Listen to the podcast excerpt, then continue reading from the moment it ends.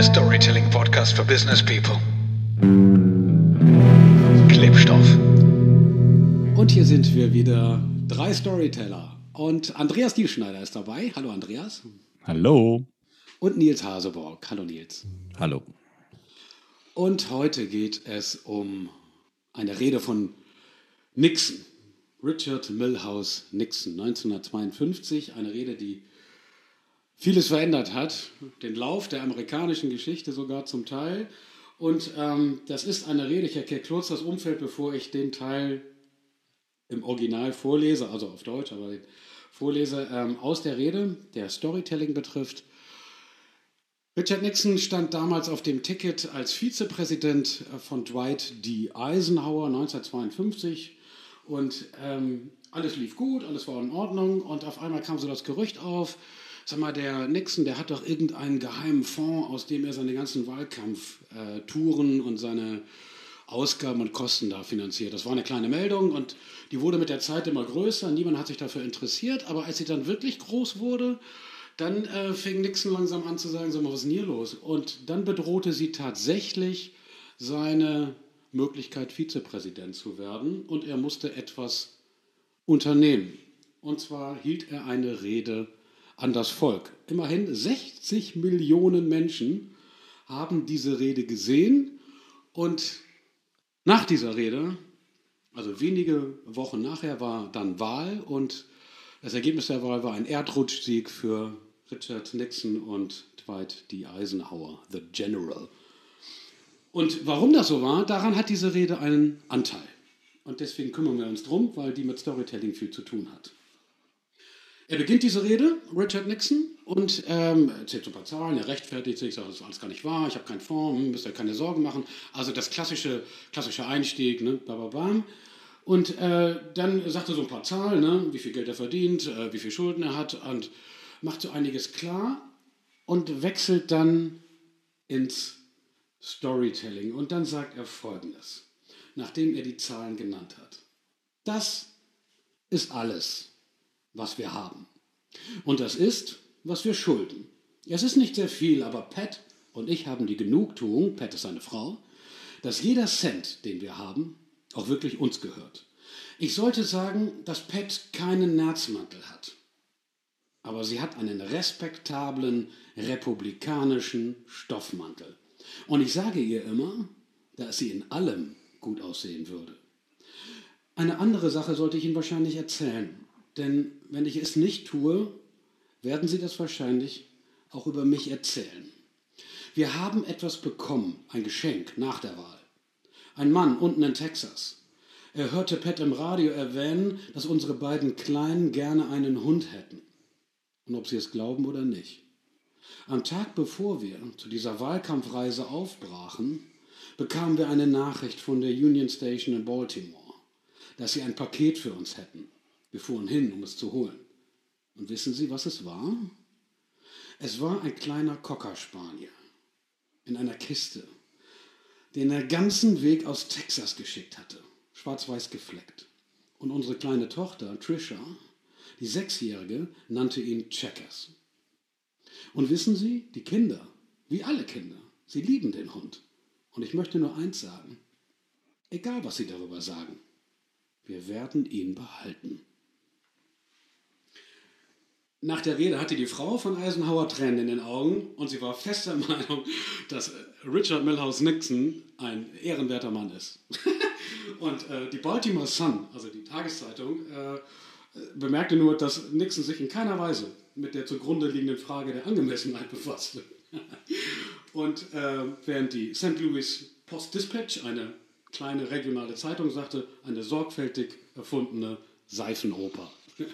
Das waren Reaktionen der Presse und aber die Menschen haben Richard Millers Nixon für diese Rede geliebt. Storytelling in großen Reden äh, von großen Leuten, äh, was ihre Karriere angeht. Andreas, wenn du das so hörst, Storytelling, was fällt dir als erstes ein auf? Was hast du gerade im Kopf? Ja, was habe ich gerade im Kopf? Die rührende Geschichte von dem Hund und was ich gedacht habe, als du vorgelesen hast, ist äh, so das Thema ist ja immer, wie, wie kann ich Verbindungen herstellen? Wie kann ich also eine Verbindung erzeugen mit dem, was ich erzähle, was in der Erfahrungswelt von meinen Zuschauern, Zuhörern sofort andockt? Und was er da erzählt, damit kann jeder was anfangen. Da hat jeder genau diese Erfahrungswelt. Es ist eine Überraschung da, es ist ein Geschenk da. Meine sechsjährige Tochter, also eher als Familienvater, ähm, und ähm, dann kommt da dieser Cocker Spaniel äh, und der entzückt uns, äh, der macht unsere Familie reich.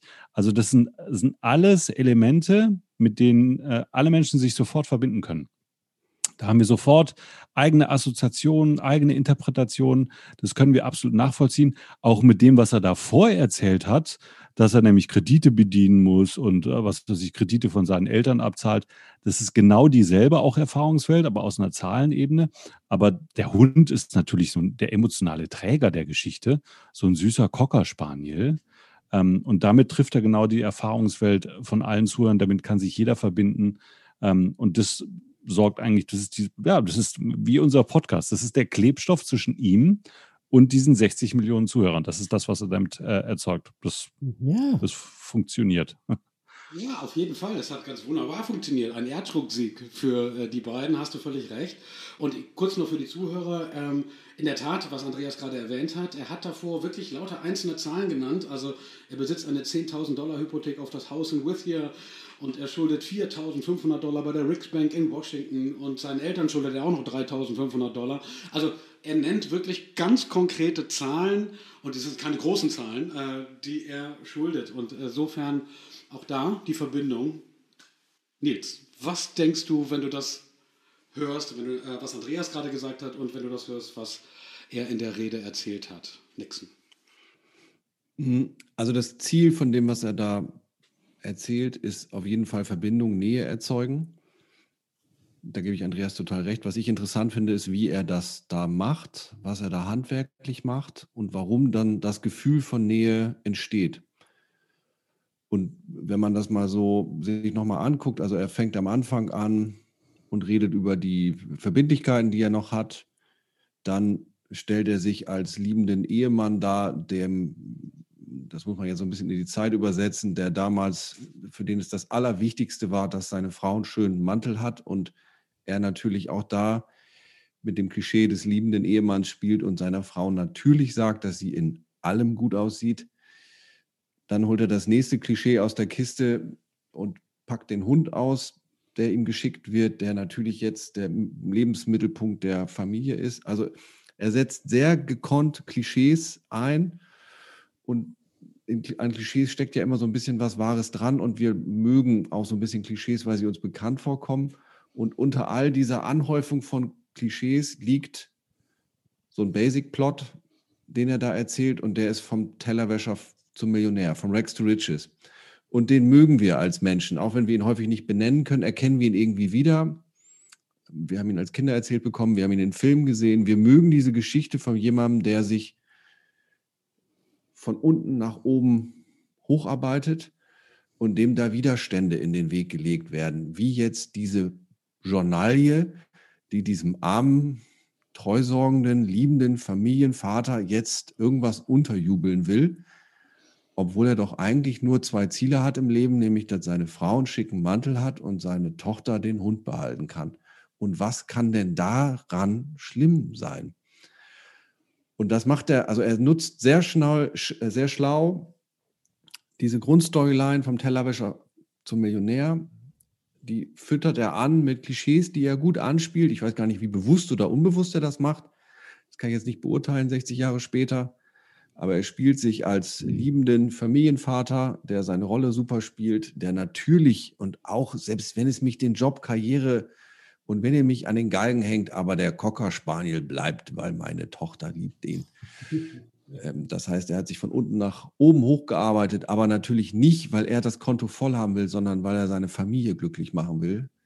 Er stellt das alles auch noch unter ein größeres Ziel. Auch das ist Teil dieses Basic Plots, den er da aufmacht. Also handwerklich ähm, schlau gemacht, schlau mit Klischees gespielt, um das, was Andreas vorhin gesagt hat, Nähe zu erzeugen. 1952 sind noch 60 Jahre, wie du gerade richtig bemerkt hast, bis zum ersten schwarzen Präsidenten der USA, also ein primär weißes männliches Volk, an das es sich wendet auch, also deswegen auch die Stereobilder. Also wir reden hier mit einer Wählerschaft, also diejenigen, die ihm den Zugang zum Weißen Haus verschaffen werden, sind zum großen Teil weiß, das ist die mittlere Schicht. Und die Republikanische Partei ist noch nicht so am Ende, wie sie heute ist, sondern er ist Sprecher einer einer männlichen Welt, genau, mit, und arbeitet mit diesen Klischees und Stereotypen. Und in diesen Stereotypen sucht er sich die Bilder und schafft dadurch die Verbindung. Das ist alles handwerklich gut gemacht. Das ist wohl wahr und richtig. Trotzdem ist da so ein Geschmäckle mit dabei. Was denkt ihr, wenn ihr das so hört, Andreas, wenn du das so diese Rede, am Ende ist es so ein Hund, der diese Rede erfolgreich macht. Und es redet nicht über Fonds, wir reden ja nicht über Betrug, wir reden nicht über ja. äh, so einen Kram, sondern wir reden über so einen blöden Cocker Spaniel und der ist auf einmal wichtiger als alles andere. Ist das okay oder nicht? Naja, was ja super, also auch da, ähnlich wie Nils, weiß ich gar nicht, ob er das bewusst gebaut hat oder nicht. Weil der Vorwurf ist, dass er Geld hat, was ihm nicht zusteht, oder er hat Geld zur Verfügung, was er nicht haben darf. Ja. Und jetzt bekommt er was von Wählern, ein, ein Anhänger, schickt ihm diesen Hund. Also er kriegt auch wieder was, wo man sagen könnte, äh, ob ihm das zusteht oder nicht. Und dann sagt er, das behalte ich. Es ist großartig, ja. Das heißt, dieses, dieses Motiv, äh, die, letzten Endes die, die Kernbotschaft, die dahinter steht, könnte so fast lauten, selbst wenn es dieses Geld gibt, werde ich das behalten und damit arbeiten. Und ich mache das genauso wie mit dem Cocker Spaniel. Ja, das ist absolut sensationell, weil dieses emotionale Motiv vom Cocker Spaniel ist unheimlich stark und er sagt, den behalte ich. Ja, und damit vermixt er eigentlich diese beiden Motive auf eine ganz clevere Art und Weise miteinander. Das ist das ist sub subversiv, ja. Das ist subversiv. Ja. Manipulativ auf jeden Fall. Ja. Wenn du das so hörst, diese Story und äh, jetzt auch das, was wir beredet haben, was denkst du über Richard Milhouse Nixon? Ist das eigentlich okay, eine Storytelling so einzusetzen, äh, um Ziele zu erreichen? Uh, das ist natürlich jetzt eine schwierige Frage. Ist es okay, Storytelling so einzusetzen, um Ziele zu erreichen? Also in dem Fall, äh, Storytelling ist ja immer ein zweischneidiges Schwert. Das diskutieren wir, glaube ich, in jeder zweiten Folge. Ähm, das kann Großes bewirken, aber in jede Richtung, je nachdem, in wessen Hände das fällt. Ist das hier moralisch zweifelhaft, was er da macht? Ja.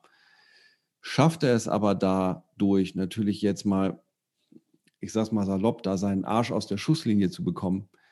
Ja, schafft er, weil er über die Geschichten oder die Geschichte, die er da erzählt, es schafft,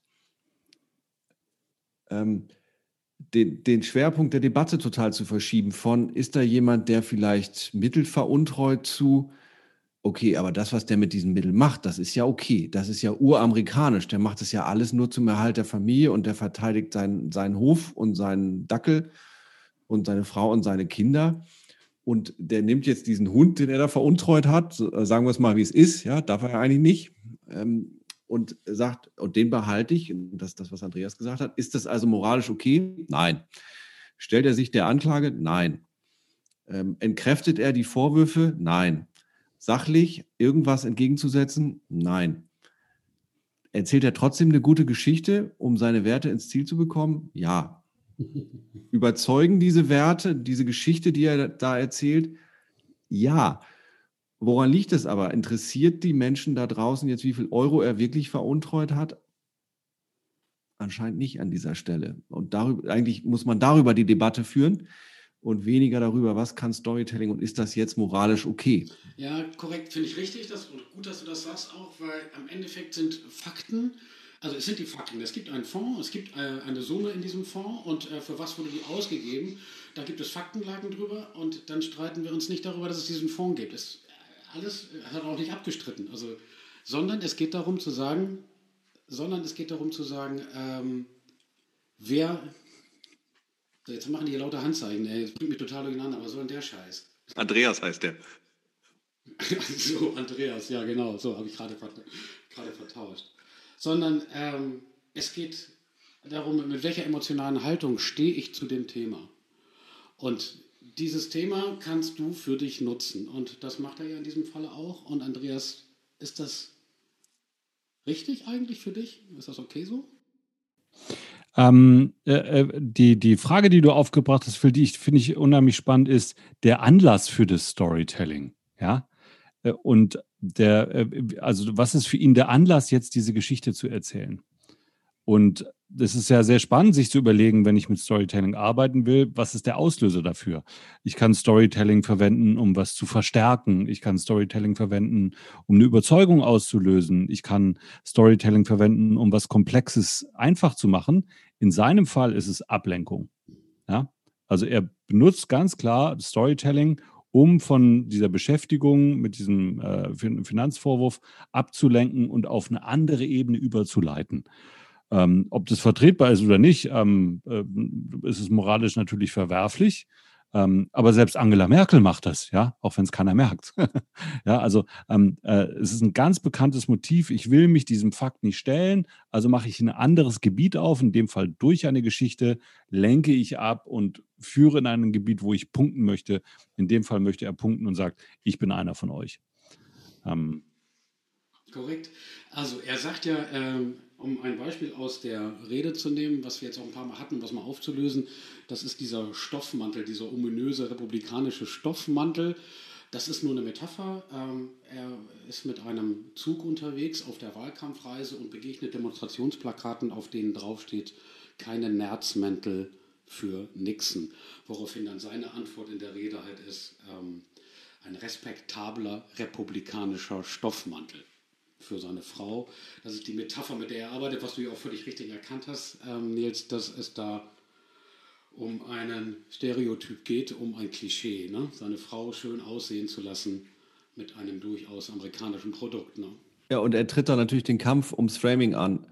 Also das ist das, was ja immer wieder passiert, weswegen ein Coronavirus auch ein Chinese-Virus sein muss in bestimmten Erklärungen er möchte jetzt absolute Deutungshoheit über diesen Nerzmantel haben und deshalb bekommt der, wird aus dem Nerzmantel, was immer ein respektabler republikanischer Stoffmantel sein soll. Phil, ja, sag du uns doch mal, warum hast du denn diese Checker-Speech von Nixon ausgewählt? Ja, ähm, ich habe mir die ausgesucht, weil mich hat das, äh, was am 6. Januar passiert ist in den USA und die ganze Reise davor, das hat mich schon bewegt und ich habe so gemerkt, dass dieser, also Donald Trump, der ist ja durchaus fähig, was das Benutzen von Twitter angeht, das Zusammenfassen von Ereignissen in 160 Zeichen und welche Power und welche Macht auch äh, Storytelling besitzt. Und das ist ein Werkzeug, mit dem er stark arbeitet und mich hat das so bewegt und ich habe so gemerkt, dass das aber auch eine große Kompetenz ist der Amerikaner, die äh, wirklich Storytelling beherrschen wie kaum ein anderes Volk und das auch einsetzen. Und das tun die schon sehr lange, auch in der Politik. Und das interessiert mich generell. Und dann fiel mir diese Checker-Speech ein von Nixon. Das war ja noch lange bevor Watergate und bevor er Präsident war und bevor er impeached wurde. Immerhin der einzige Präsident, der jemals ein Impeachment hinter sich gebracht hat, also wo es erfolgreich war. Das war alles noch gar nicht, sondern das war, da war der Mann quasi noch unbekannt. Und schon zeigt er so die ersten Züge seiner Tricky Dick. Das war ja sein Spitzname nachher. Und er zeigt so die ersten Züge der Manipulationsfähigkeit, deren er mächtig ist. Und da merke ich so, äh, das berührt mich. Das sehe ich hin und denke, mein Gott, ey, das ist ein mächtiges Tool. Und man muss drauf, also man muss genau hinhören. Und man muss auch ein bisschen auf sich selber achten, so wie sehr man sich auf eine Story einlässt. Das ist immer ein Türöffner und auf der anderen Seite aber auch manchmal in die falschen Räume. Und deswegen habe ich mir gedacht, ich nehme heute mal die Checker Speech. Vielen Dank, dass ihr dabei wart. Das war's heute zum Thema Storytelling. Es geht weiter in 14 Tagen mit Nils und dem Thema Basic Plots vom Tellerwäscher zum Millionär. Wir hoffen, dass ihr wieder dabei seid. Bis dahin, macht's gut und tschüss. Ahoi. Tschüss.